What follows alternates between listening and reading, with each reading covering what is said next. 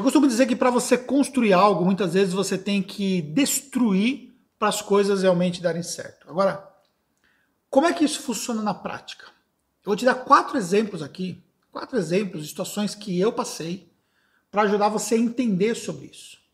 Como é que você pode também ter resultados na sua empresa contábil, a importância de você lidar com isso. Mas eu preciso te falar duas coisas importantes antes de passar esses quatro exemplos.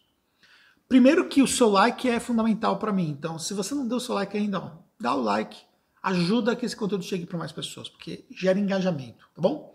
Eu vejo que um número pequeno ainda de pessoas dão like. E segundo, se você não está inscrito no canal, estiver assistindo esse vídeo no YouTube, se inscreve.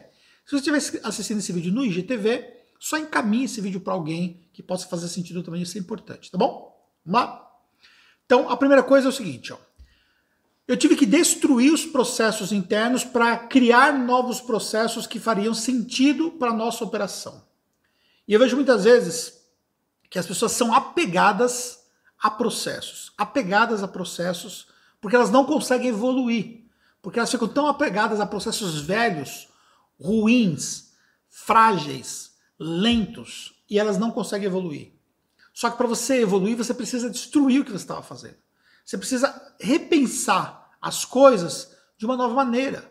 E nem todo mundo está disposto, até sabe como lidar com isso. Isso faz uma grande diferença. O segundo fator foram os sistemas que nós adotamos.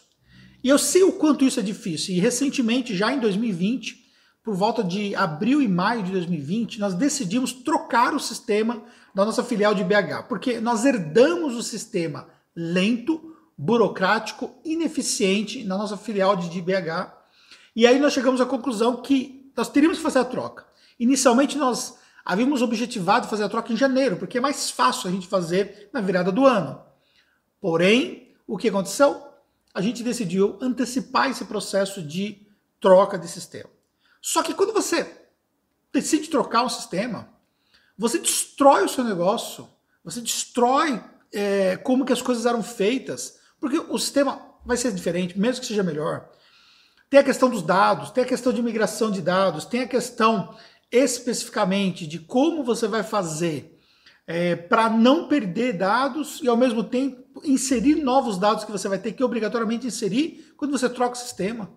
Processo de adaptação da equipe, às vezes até processo de adaptação do cliente, dependendo do tipo de sistema que você está utilizando ou ferramenta. Então, é preciso pensar de forma estratégica em relação a isso. E entender que isso faz parte do jogo. Pagar o preço da mudança. Pagar o preço da mudança. Isso é fundamental. Então pense nesse segundo aspecto aqui. Terceiro aspecto, equipes.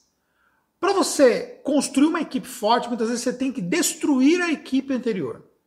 Principalmente quando você está migrando de uma empresa contábil tradicional para uma empresa contábil digital. Você vai olhar para o seu time e você vai ver, muita gente não está alinhado com o digital. Isso é fato. Não existe nada de errado nisso, não existe nada de diferente nisso, mas existe de fato uma realidade que as pessoas, elas muitas vezes não estão alinhadas para mais tecnologia, para processos mais otimizados, para ter uma pegada digital. E aí, por exemplo, você chega à conclusão que você tem que é, desfazer de parte do time. E aí você destrói o seu time. Só que você destrói o seu time para você reconstruir o time muito mais forte, muito mais eficaz, muito mais é, preparado para a nova realidade de mercado. Então isso faz parte do jogo também, entender que você precisa pagar esse preço. E por fim, o quarto aspecto, eu quero falar sobre clientes. E eu já passei por isso. Eu vejo que isso é uma dor no mercado contábil e ao mesmo tempo também uma dificuldade muito grande que o mercado contábil tem de entender que ele pode sim dispensar um cliente, que ele pode sim mudar a forma como ele angaria novos clientes e trazer clientes alinhados com a solução que ele entrega. Isso é uma coisa extremamente necessária para você ter melhores resultados. Um cliente desalinhado com a solução que você tem, ele vai atrapalhar toda a entrega do produto, e não só do produto para ele, mas vai consumir energia que o time teria que dedicar para outros clientes. E você falar não para um cliente, você dispensar o cliente faz parte do jogo. Isso significa você desconstruir, porque você está meio que dando um passo atrás quando você dispensa um cliente. E nós chegamos a dispensar clientes 17 mil reais lá atrás, né? Lá atrás, que hoje valeria muito mais do que isso. Estou falando 2015. 17 mil reais, 5 mil reais, 2 mil reais, 3 mil reais, vários clientes com valores bem altos de honorários que nós desconstruímos para que a gente pudesse efetivamente focar no tipo de cliente que faria sentido. Então, esse é um processo necessário que você precisa considerar, que é esse processo de desconstrução. Olha só, quando você faz uma faz uma reforma na sua casa, no seu apartamento, é, você vai ter uma série de problemas. Faz parte do jogo. Por mais que você contrate um arquiteto, por mais que você faça um monte de coisa para minimizar risco e tudo, mas você vai ter uma série de problemas. É natural isso acontecer. Aqui, quando nós mudamos para cá, antes de mudar para cá, né, que nós reformamos para mudar, nós tivemos uma série de problemas.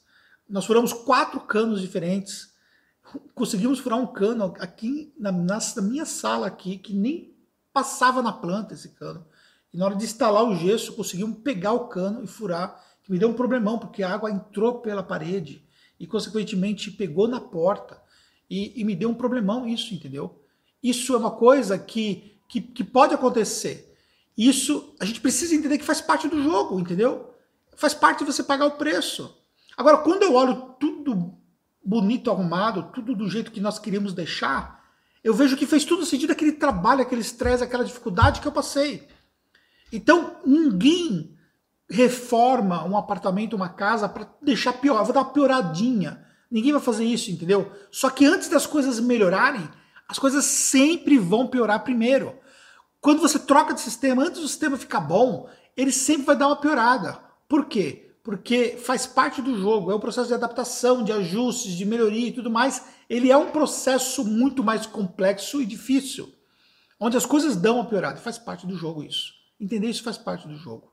E não vai na conversa de quem é negativo a processos de mudança, por conta da resistência à mudança, porque eles ficam se apegando aos problemas que dão e ficam falando, ai, também Tá vendo? Eu não falei que ia dar certo esse sistema. E vem com aquele papinho furado que, na verdade, só vai prejudicar ali a sua decisão. Então, você tomou uma decisão, vai em frente, faz as coisas acontecerem. Não deixe que a rotina do dia a dia te prejudique de você fazer as coisas realmente darem certo. Porque isso vai fazer uma grande diferença. Fez sentido para você? Agregou valor para você? Te ajudou de alguma forma? Poxa, eu tinha pedido aquele like, então deixa esse like aí. Se quer dar um comentário, deixa um comentário e, acima de tudo, manda esse vídeo para alguém.